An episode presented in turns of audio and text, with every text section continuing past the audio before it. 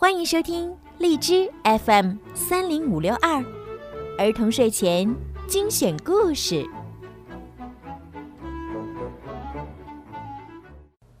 亲爱的小朋友们、大朋友们，你们好！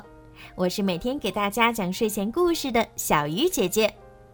想要收听更多好听的故事，记得在微信里面搜索小鱼姐姐的微信公众号“儿童睡前精选故事”。点击关注，好听的故事每天就会发送到您的手机里啦。好啦，现在让我们一起来听今天好听的故事吧。米小圈之我的生日会，六月六日星期六，我的生日终于来到了，好高兴呀！铁头也特别高兴，一大早就跑到我家要吃生日蛋糕。我问铁头。铁头，你准备送什么生日礼物给我呀？铁头摸摸自己的大脑袋，啊，还要送生日礼物啊？我都不懂。当然啦，身为好朋友的你一定会送我一份大礼，对吗？铁头没回答，飞快的跑了。铁头太抠门了，真是的。老妈从超市回来了。拎了一大袋子好吃的和一个漂亮的生日蛋糕。哇，我一个月都吃不到这么多好吃的，过生日可真好！要是天天都能过生日就好了。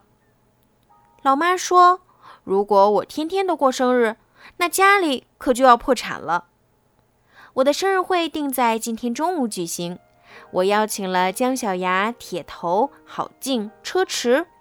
还有我的死对头同桌李黎。我本来是不想邀请李黎的，可是老妈坚持要我请，我也没办法。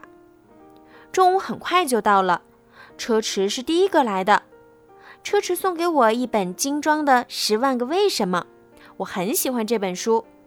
接着是姜小牙，姜小牙非常够意思，他把自己最喜欢的一套漫画书送给了我。不一会儿，郝静和我同桌李黎也来了。他们送给我一套水彩笔和一支小口琴。虽然我不喜欢画画和乐器，但还是很感谢他们。我和我的伙伴们坐在饭桌前，准备大吃一顿。可是铁头却迟迟没有来。姜小牙说：“铁头怎么没来呢？”铁头肯定是不想送我生日礼物，就不来了。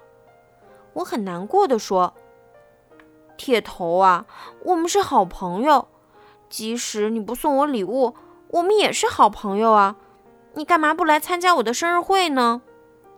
我们打开了生日蛋糕的盒子，这时铁头拿着一个大大的盒子出现了。我向大家宣布：米小圈生日午餐会现在开始。铁头第一个冲向了生日蛋糕，我要吃，我要吃！姜小牙赶快拦住铁头。铁头，米小圈还没吹蜡烛呢，先不能吃。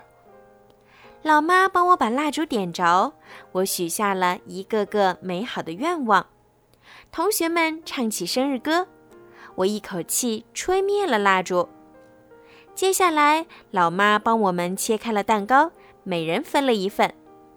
铁头很快吃完了自己那份，跑到我的面前：“米小圈，你的蛋糕是不是吃不完啊？”“当然能吃完。”“哦，好吧，给你一半。”看在铁头送我那么大一份礼物的份上，我又把我盘子里的蛋糕分了一半给他。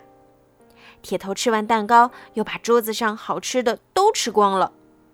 真不知道这是我的生日会。还是铁头的。铁头吃光了所有食物，我们的生日午餐会被迫提前结束了。好吧，看在铁头送给我大礼的份上，我原谅他一次。对了，铁头送的礼物我还没来得及看呢。当我打开铁头的礼物盒子时，大家都笑了起来。哼，礼物盒子里只是几个气球。铁头说：“是他自己把气球吹起来的，费了不少力气呢。”铁头，你太过分了，我不跟你好了。好啦，小朋友们，今天的故事就听到这儿了。怎么样，喜欢今天小鱼姐姐为你们讲的故事吗？明天呀，小鱼姐姐依然会给你们讲好听的故事，陪伴你们入睡。如果你们喜欢小鱼姐姐的故事，可以搜索公众号“儿童睡前精选故事”来听更多。当然，也希望你们可以多多的转发给你们的好朋友，让更多的小朋友可以听到小鱼姐姐的声音吧。现在到了说晚安的时候了，孩子们，晚安，好梦。